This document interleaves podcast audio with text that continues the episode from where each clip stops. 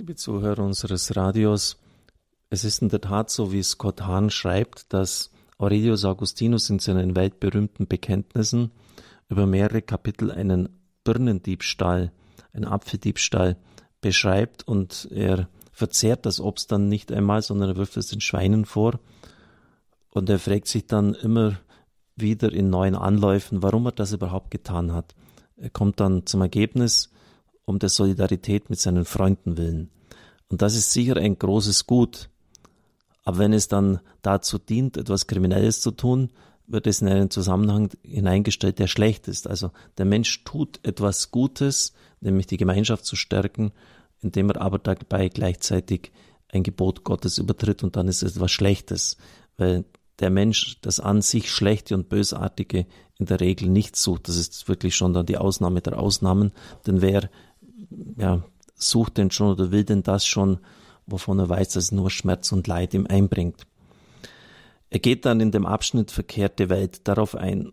Das Problem ist somit nicht, dass wir Geschaffenes anziehend finden, sondern dass wir es anziehender finden als Gott. Das Problem ist, dass wir mit Augustins Worten das Maß überschreiten in gierigem Verlangen. Das ist ein Zitat von ihm. Dieses Verlangen richtet sich auf niedere Dinge nach Spaß und irdischen Ruhm. Das war auch das Problem für Adam und Eva, denn die verbotene Frucht im Garten Eden war, wie die Frucht in Augustins Nachbargarten, an sich nicht schlecht. Tatsächlich war der Baum der Erkenntnis von Gut und Böse in jeder Hinsicht gut. Eva sah sofort, dass es köstlich wäre, von dem Baum zu essen, dass der Baum eine Augenweide war und dazu verlockte, klug zu werden. Der Baum besaß all diese natürlichen Qualitäten, weil Gott ihn so geschaffen hatte. Er sah gut aus und konnte Gutes bewirken. Er konnte dem, der von ihm aß, Weisheit schenken. Doch Gott hatte den ersten Menschen geboten, auf diese großen Güter zu verzichten, um eines höheren übernatürlichen Gutes willen. Genau das haben sie eben nicht getan. Aus Angst vor der Schlange, aus Stolz und Furcht vor dem Tod. Die Frucht an sich war nicht schlecht, schlecht war aber der Ungehorsam. Es ist nichts Schlechtes, nach Weisheit oder nach reifen Äpfeln zu verlangen. Schlecht aber ist es, dies auf eine Weise zu tun, die von Gott wegführt. Das haben Adam und Eva getan. Sie setzten sich ihre Prioritäten so, dass ihre unmittelbaren Wünsche, Sicherheit, Selbsterhaltung, Wissen, sinnlicher Genuss, erfüllt, die höheren Güter aber wie Glaube, Hoffnung und Liebe hintangestellt wurden. Sie wählten nicht direkt das Schlechte, sondern sie wählten das weniger Gute, das ihnen im Moment realer zu sein schien. Selbsterhaltungstrieb oder Hunger sind tiefsitzende natürliche Instinkte, die dem Leib intensive physische Reaktionen auslösen. Doch einen ähnlichen physischen Antrieb für Glaube, Hoffnung und Liebe gibt es nicht. Es gibt keine Drüsen, Organe oder Hormone, die uns anregen könnten, Gott über alles zu lieben. Was von Adam und Eva verlangt wurde, war ein reiner Willensakt. Sie sollten ihren Willen mit dem Willen Gottes vereinen und somit auf das niedere Verlangen von Leib, Seele, Herz und Geist verzichten. Ihre Wahl hatte weitreichende Konsequenzen. Ihr Bedürfnis weckte neue Bedürfnisse. Sie mussten sich verstecken, sich rechtfertigen und ihre Nacktheit verbergen. Adam und Eva hatten ihr niederes Begehren an die erste Stelle gesetzt und jetzt begann es, sie zu beherrschen. Während sie vorher nackt waren, aber sie nicht voreinander schämten, weckte ihre Nacktheit jetzt ungeordnete Gefühle. Sie empfanden das Bedürfnis, sich mit Kleidung zu bedecken, die aus Feigenblättern gemacht war. Und während Adam vorher scheinbar mühelos den Acker bebaute und den Garten hütete, musste er sich jetzt abmühen im Schweiß seines Angesichts. Unsere ersten Eltern hatten die von Gott gewollte Hierarchie im Menschen auf den Kopf gestellt. Statt dass die Seele den Leib beherrschte, wurde sie jetzt vom Leib mit seinen Begehren und Bedürfnissen, seinen Gelüsten und Abneigungen beherrscht. Der Heilige Paulus nennt dies das Begehren des Fleisches gegen den Geist. Die Theologen nennen es Konkupiszenz. Mit diesem Ausdruck bezeichnen sie unsere menschlichen Triebe und Neigungen, die aufgrund der zeitlichen Folgen der Erbsünde ungeordnet bleiben.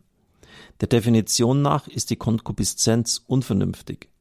Die chaotischen Triebe in uns begehren gegen die Ordnung der Vernunft auf. Die Konkupiszenz ist selbst keine Sünde. Sie ist vielmehr die Folge der Erbsünde und die Ursache persönlicher Sünden, nämlich eine angeborene Neigung zum Bösen und kein persönliches Vergehen. Die Konkupiszenz macht mich nicht zum Sünder, aber sie bewirkt, dass ich anfällig werde Versuchungen und eine ausgesprochene Veranlagung habe für die Sünde. Also, wie ich schon mal gesagt habe, eine Neigung zum Bösen, ein Gefälle zum Bösen, das geschaffen worden ist. Und Scott Hahn hat sicher recht, wenn er sagt, dass eine Sünde die andere hervorbringt. Denken Sie nur an den Ehebruch, den König David mit Bathseba, der Frau des Hethiters Uriah, begangen hatte. Das war an und für sich schon schlimm genug. Jetzt ist es halt dumm gelaufen. Die Frau wurde schwanger. Was macht er? Er tötet, lässt den Mann umbringen. Er gibt seinem Heerführer Joab den Auftrag, den Hethiter Uriah an die vorderste Schlachtreihe zu stellen, wo er dann auch tatsächlich fällt. Also der Ehebruch ist nicht das einzige, bei dem es jetzt bleibt, sondern es sieht einen Rattenschwanz an Lüge, Mord und Verleumdung nach sich. Und so ist es oft mit der Sünde. Wenn Sie etwas Böses getan haben, dann brauchen Sie wieder eine Lüge, um das zu decken und um weitere Aufdeckungen zu verhindern, kann das bis zum Mord gehen. Dann zitiert er Römer 5,19. Wie durch den Ungehorsam des einen Menschen die vielen zu Sündern wurden, so werden auch durch den Gehorsam des einen die vielen zu Gerechten gemacht werden. Wie Adam das göttliche Leben in seiner Seele und in den Seelen seiner Nachkommen auslöschte, so kam Christus, um es wiederherzustellen und uns daran Anteil zu schenken. Dieses göttliche Leben empfangen die meisten von uns als kleine Kinder durch das Sakrament der Taufe. Die Taufe nimmt den Makel der Erbsünde hinweg, doch die Konkupiszenz bleibt. Unsere Leidenschaften und Triebe, obwohl an sich gut, geraten außer Kontrolle und das ist nicht gut. Die Konkupiszenz wirkt sich aus und zieht uns herunter. Für uns ist das Geschaffene insofern anziehend, als Gott es zum Abbild seiner Herrlichkeit gemacht hat. Er möchte uns dadurch bewegen, ihm zu danken, ihn zu loben und ihn immer mehr zu lieben. Doch wir neigen dazu, das Geschaffene selbst zum Ziel unseres irdischen Begehrens zu machen, den Ehepartner oder Freund, Schokolade oder Alkohol, Bücher oder Autos. Je mehr wir aber diesen leidenschaftlichen Neigungen in uns nachgeben, desto mehr bestimmen sie uns und verstärken unser Verlangen nach ihnen. Je mehr wir an den geschaffenen Gütern hängen, desto weniger verspüren wir das Bedürfnis nach Gott, obwohl er es ist, der uns diese Güter geschenkt hat. Hier möchte ich aus der Beichterfahrung etwas berichten. Lebensbeichten sind ja nicht an der Tagesordnung, aber an Wallfahrtsorten oder durch persönliche Begegnungen kommt es tatsächlich vor, dass Menschen solche Beichten ablegen. Und da gibt es auch manche stolze Don Juans, die von einer Frau zur anderen gegangen sind, ihre Triebhaftigkeit in jeglicher Hinsicht ausgelebt haben, sich keine Schranken gesetzt haben.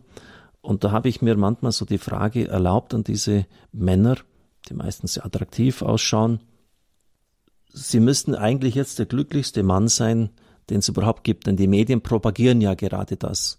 Äh, auf Eroberung aus sein, äh, einen One-Night-Stand, wie man es heute so nennt, möglichst viele Frauen, äh, vital in der Sexualität sich auslebend und ausnahmslos jeder hat gesagt, genau das Gegenteil war der Fall. Je mehr ich das getan habe, desto leerer wurde ich, desto mehr habe ich gespürt, dass ich den anderen, den Sexualpartner, die Frau nur gebraucht habe.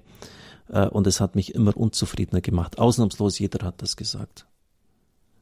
Also das sollte uns schon nachdenklich machen. Der Heilige Pfarrer von Ars sagt ja auch, wie einem Verdurstenden ein Fingerhut voll Wasser nicht genügt, so genügen unserer Seele die irdischen Dinge nicht.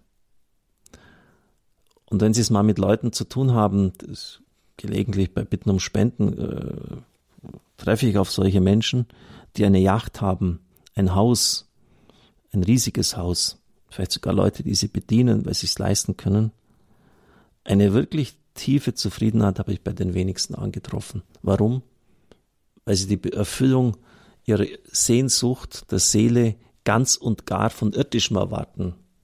Und das kann es einfach nicht sein, das ist ein Irrweg.